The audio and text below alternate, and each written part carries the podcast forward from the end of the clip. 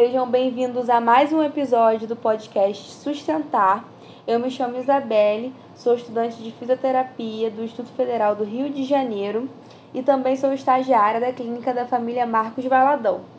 Hoje iremos abordar um tema muito interessante é, sobre o que o usuário pode encontrar no sistema de serviço de saúde da atenção básica. E eu queria convidar aqui a Débora e pedir para ela se apresentar também. Oi, Isabelle, é um prazer estar aqui hoje. Como você acabou de dizer, eu me chamo Débora. Também sou estudante do Instituto Federal do Rio de Janeiro, no curso de fisioterapia, e estagiária na Clínica Marcos Valadão. E aí hoje a gente vai estar tirando algumas dúvidas, trazendo alguns esclarecimentos sobre o que o usuário vai encontrar na atenção básica. Excelente.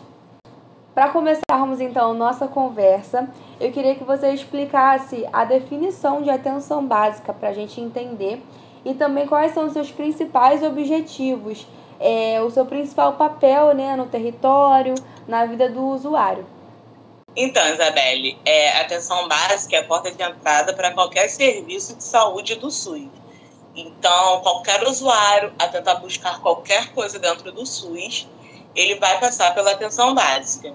E os objetivos dele são a promoção, proteção, prevenção de agravos em saúde. Tudo isso oferecendo um serviço de forma humanizada, acessível aos seus usuários e principalmente um serviço de qualidade, né? para o usuário chegar e encontrar um bom serviço na unidade. Ele prioriza a saúde da população ali do território onde ele estiver inserido, onde houver uma clínica da família ou alguma outro, outro tipo de unidade do SUS e na saúde da família. Entendi, muito bom. É, agora que a gente já entendeu um pouco sobre o que, que é a atenção básica, quais são os seus objetivos, eu queria que você falasse também para a gente é, como que são compostas as equipes né, da atenção básica, porque a gente sabe que existem muitos profissionais envolvidos e é interessante que a população ela tome ciência né, de quem está ali para atender. Ah, então, Isabelle, é, existe uma equipe mínima para poder trabalhar dentro da atenção básica, para construir, melhor dizendo, o ambiente ali de trabalho da atenção básica. E essa equipe mínima é composta por médico, enfermeiro, auxiliar ou técnico de enfermagem, podendo ter um cirurgião dentista e um auxiliar de saúde bucal. E essa equipe será organizada, manejada conforme a demanda do território onde vai estar inserida a unidade de atenção básica de saúde. Entendi, muito bom, bem esclarecedor. É, nós sabemos também que existe o Núcleo de Atenção à Saúde da Família, né, mais conhecido como NASF, que é bem abrangente, bem acolhedor.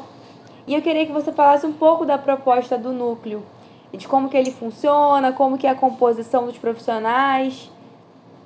Tá bom? Então, então, Isabelle, é, o NAIF é composto por uma equipe multidisciplinar e multiprofissional, né? E os profissionais em si, eles são interligados. O usuário que passar pelo NAIF, ele vai ter um plano ali terapêutico, vamos dizer assim, organizado pelos, por todos os especialistas que ele for passar. E é importante também frisar que todo profissional de saúde presente dentro do NASF é completamente capacitado para oferecer um serviço de qualidade ao usuário. Não necessariamente ele precisando ter um encaminhamento de outra especialidade, de um médico. Todo profissional de saúde ali presente vai estar capacitado para um bom atendimento. É, você perguntou também sobre os profissionais que estarão no NAIF, e é uma gama bem grande de profissionais da área da saúde. Você vai encontrar além do médico, é, fisioterapeuta, nutricionista, assistente social, entre outras especialidades. É, só que, como eu falei na atenção básica, vai ser de acordo com o que o território pede, que essa equipe será formada. Se tiver alguma demanda de fisioterapeuta, terá fisioterapeuta, nutricionista, terá nutricionista, dentre as outras é, especialidades de profissionais de saúde. Mas vai atender conforme for a demanda do território. E o, ele, e o também apresenta um atendimento individualizado em grupo. Então, em alguns momentos vai estar só o paciente e o profissional da saúde, em outro momento vai estar o paciente, o profissional de saúde e um outro grupo, até mesmo para iniciar um trabalho de vínculo um com os outros, porque a informação não é passada só pelo profissional de saúde, mas às vezes em uma conversa com outro usuário, muitas coisas também podem ser esclarecidas. E por mais que exista esse trabalho em grupo, ele não anula é, o olhar individualizado para cada usuário que estará ali presente. Entendi, muito bom. É, quando você fala do atendimento individualizado, né, buscando entender ali a realidade do indivíduo, isso é muito importante. E eu queria que você falasse também um pouquinho sobre algumas iniciativas né, que a atenção básica, a atenção primária propõe. Nós sabemos que existem inúmeras, né? E até algumas são bem conhecidas, como por exemplo o consultório na rua, que a gente conhece que a clínica Marcos Valadão oferece. E eu queria que você falasse um pouco, até para nível de conhecimento do nosso ouvinte, sobre esses serviços, né? Essas iniciativas que a atenção primária oferece. Então, Isabela, como você falou, existem bastante iniciativas promovidas pela atenção básica para atender sempre o, o, o, usuário de uma forma adequada, conforme o que ele necessita.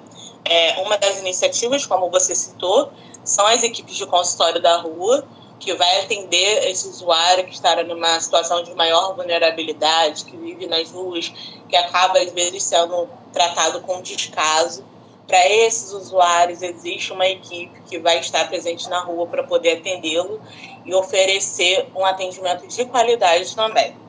Uma outra iniciativa é o programa Melhor em Casa, que ele é destinado para o atendimento domiciliar, como já vivemos também, né, Isabel? Lá Sim. na clínica da família Marcos Valadão, que é para aquele usuário que, por questão de saúde, não pode se dirigir a uma unidade de saúde da atenção básica então, uma equipe é separada para acompanhar esse usuário dentro do seu lar, para ele não deixar de receber né, o atendimento, o tratamento e tudo mais.